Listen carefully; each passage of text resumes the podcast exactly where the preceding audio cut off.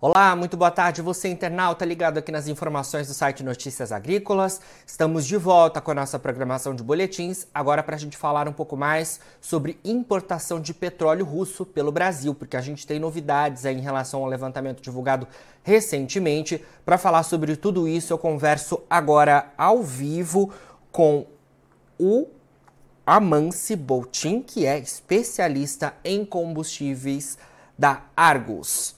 Amance, boa tarde. Obrigado por estar presente aqui com a gente do Notícias Agrícolas. Boa tarde, Jonatas. Prazer meu.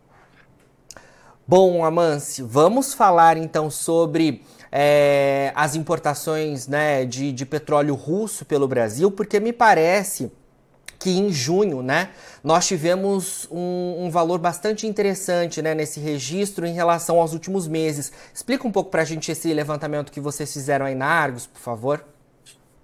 Tá, primeiro só para é, avisar que a gente está falando mais do diesel, né? É, é russo, do uhum. derivados de petróleo. Assim, o, o, petróleo, acho que ali o, é, eu não tenho os dados em mente, mas a gente está olhando, acompanhando especificamente os fluxos de derivados de petróleo, então de, de diesel uhum. russo, tá? O processado já, né?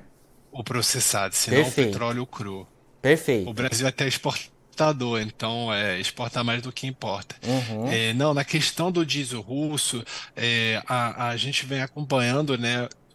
Tanto junto com participantes de mercado, também com os dados oficiais né, do Ministério de Desenvolvimento, Indústria e Comércio, é, essa flutuação da participação do russo é, desde, é, eu diria, março, abril é, desse ano. Então, é uma participação que vem crescendo, flutuando mês após mês, mas agora a gente viu em junho né, um recorde da participação. Está falando né, de 64% do volume importado pelo Brasil, é, tendo como origem a Rússia, então quase dois terços aí do produto que é, tem essa origem da Rússia ali. Perfeito. E a, a, nós tivemos é, em junho um resultado positivo, né? Faça um comparativo para a gente, Amance, em relação às importações do diesel russo em junho e nos meses anteriores. Como é que esteve a participação do Brasil? Então, se a gente olha, se a gente gosta de comparar, né, o, o mesmo mês do ano anterior, que aí você tem uma melhor noção de como que está a sazonalidade. Uhum. Esse é, mês de junho a gente viu um aumento é, da, do crescimento do, do, das importações como um todo, né, é, na casa de 2,5%, né.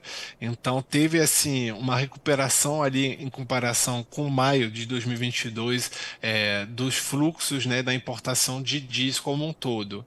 É, o russo, né, ele participou é, desse desse aumento desse aumento porque ele é, teve assim uma maior participação. Eu acho que no mês passado estava um pouco abaixo da metade, né, de 50%, 48% é, vinha sendo russo.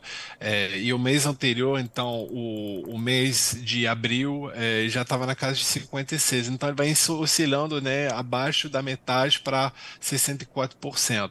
E aí, a questão no, da, da. Eu acho que você quer saber das importações como um todo, né? Isso. Aí vai flutuando muito, né? Porque se a gente olhar é, o primeiro semestre do ano, então janeiro para é, junho, a gente tem uma flutuação negativa de 3,5%.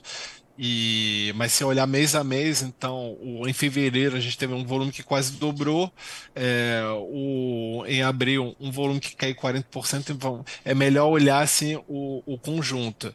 Então a gente tem uma queda ano a, a ano né, de 3,50%, é, e isso é o reflexo é, do, de uma oferta né, satisfatória ali do, do do, das refinarias nacionais, né, da Petrobras, da Selen, agora a gente conta com a Rean e a 3R lá no Rio Grande do Norte, principalmente no segundo trimestre do, do semestre, tá? O de é, mais ou menos de abril para junho agora, porque o primeiro trimestre ele foi marcado por é, grandes períodos de manutenção é, do, do sistema Petrobras, principalmente né, na Refab e na RPBC, ali teve períodos muito longos de, é, de manutenção, e aí isso acabou diminuindo né, a parcela do produto nacional que estava à disposição para é, os compradores aqui no Brasil. Então, eu te diria que esse salto a gente viu ele de fato mais no primeiro é, trimestre. Agora, assim, olhando o, o segundo trimestre está mais pouco é, mais abaixo do que estava no, no, é, no ano anterior, de 2022. Certo. Amance, falando em termos de, de, perspectivas, como é que a gente deve olhar esse segundo semestre também? Há, há um indicativo de que as importações de diesel russo pelo Brasil elas sigam com essa participação de cerca de 50%? Como é que vocês veem isso? É, o que a gente enxerga, né, falando com participantes de mercado, é que esse crescimento né, do produto russo ele vem em conjunto com um maior número de empresas podendo acessar o produto russo. É, nem todo mundo é, está é, tem as mesmas regras internas né, para compra de produto internacional. Algumas empresas não podem encostar no produto russo, outras né, que não necessariamente né, têm é, ações em bolsas estrangeiras, têm capital estrangeiro, ou alguma joint venture, ou até é, ou, escritórios, né? Basta você ter um escritório em Roterdã, Genebra, é, em, em Nova York, para poder criar algumas complicações. Mas mesmo aquelas empresas hoje estão estudando, estão olhando assim, maneiras de poder é, acessar é, contornar essas regras, né, de, mais, que são mais do, do, do comércio internacional, assim, de, de, contratos internacionais, do que a regulação propriamente dita no Brasil. Lembrando que no Brasil não tem nenhum empecilho né, legal, regulatório para você acessar o produto russo. É, é, é, totalmente legal você comprar. É mais uma questão da empresa é, poder é, correr algum tipo de retaliação é, diante né, daquele quadro né, de, de sanções do G7 que você citou, bem citou no início aí da, da entrevista. E é, a segunda, é, o segundo fator que vai influenciar vai ser o quão interessante o diesel russo é para os compradores, né?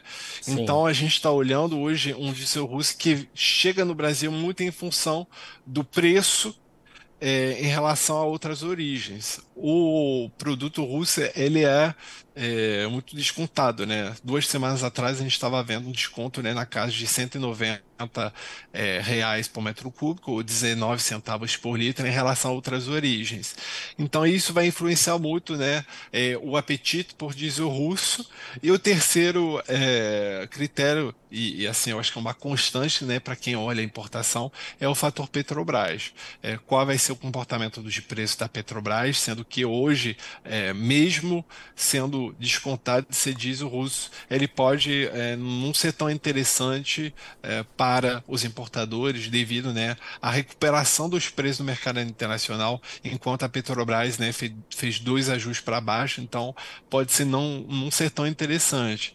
Então, tentando resumir, fazendo uma síntese, é, o diesel russo ele vai continuar sim relevante é, em função das condições de mercado é, atuais, mas vai depender também, o seu crescimento vai depender se algumas empresas vão ter, vão conseguir de fato é, esse acesso que hoje elas não podem, e outro fator né, que pode também colocar, né, o, o, frear um pouco essas importações é a questão da disponibilidade de produto da Petrobras e é, é a precificação deles, né, do, do grupo, porque acaba né, pautando todo o resto do mercado a acompanhar, então, né, Amance? Bom, é, ou seja, o cenário de preços, quando a gente fala em termos do diesel russo, é competitivo, né? Então, esse é um dos fatores que você pontuou para a gente que tem aí favorecido esse cenário. Eu queria que você explicasse um pouco mais para a gente sobre essa questão envolvendo a diferenciação do preço do petróleo russo ante outros países produtores, porque a gente teve, né, como você pontuou e que eu mencionei na, na pré-entrevista, a questão das sanções dos países do G7, né? Então, a Rússia teve que se movimentar ali para que a sua competitividade seguisse favorecida, não é isso? É, na verdade, a, a Rússia, ela enxerga, né, o, o Brasil como parte do seu portfólio né, de, de, de, novos clientes diante da reorganização dos fluxos de diesel ao redor do mundo, do diesel ou do petróleo até. Porque é, até a invasão da, da Ucrânia pela Rússia, é, é, uma grande parcela das importações é, do bloco da União Europeia eram russas. O, os portos do Báltico eram ponto de escoamento das refinarias da, é, russas que iam é, abastecer o, a Europa, né? Então a, Europa era muito dependente, né? muito se falava né, da questão do gás, mas o diesel também era uma questão importante.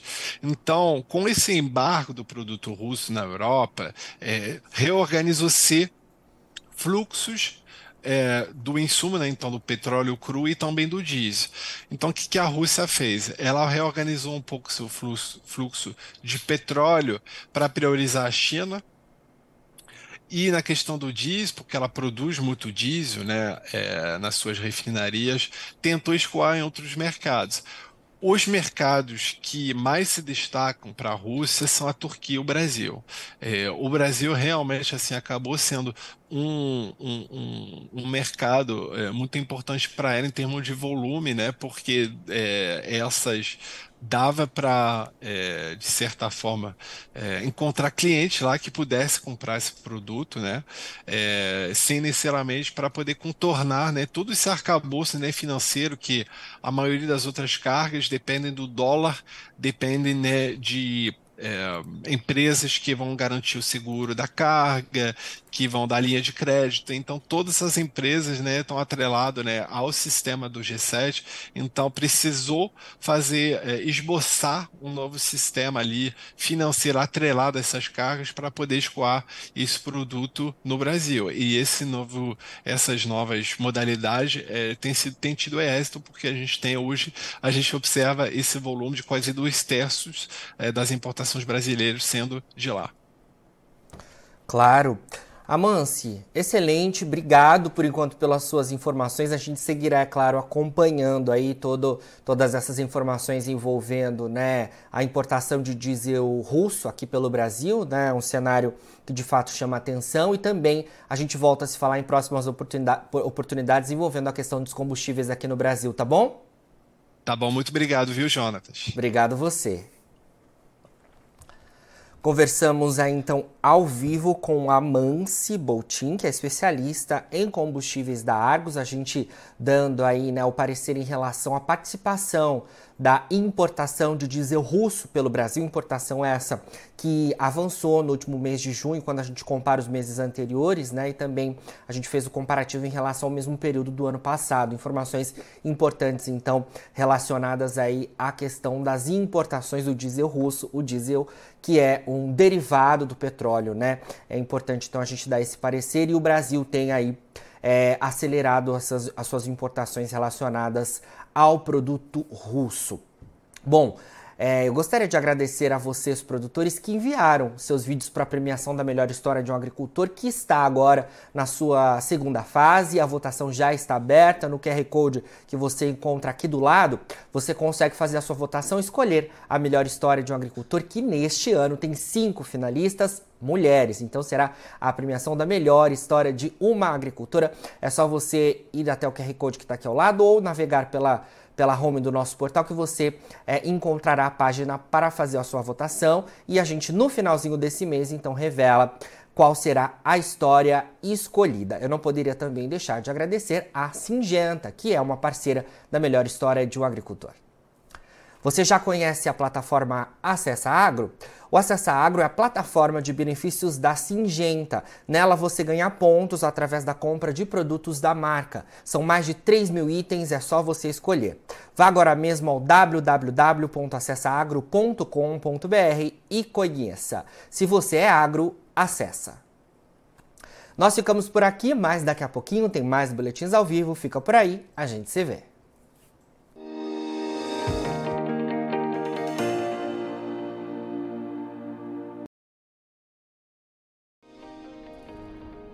Inscreva em nossas mídias sociais no Facebook Notícias Agrícolas, no Instagram arroba Notícias Agrícolas e no nosso Twitter arroba Notiagre. E para não perder nenhum vídeo, não se esqueça de nos acompanhar no YouTube e na Twitch Notícias Agrícolas Oficial.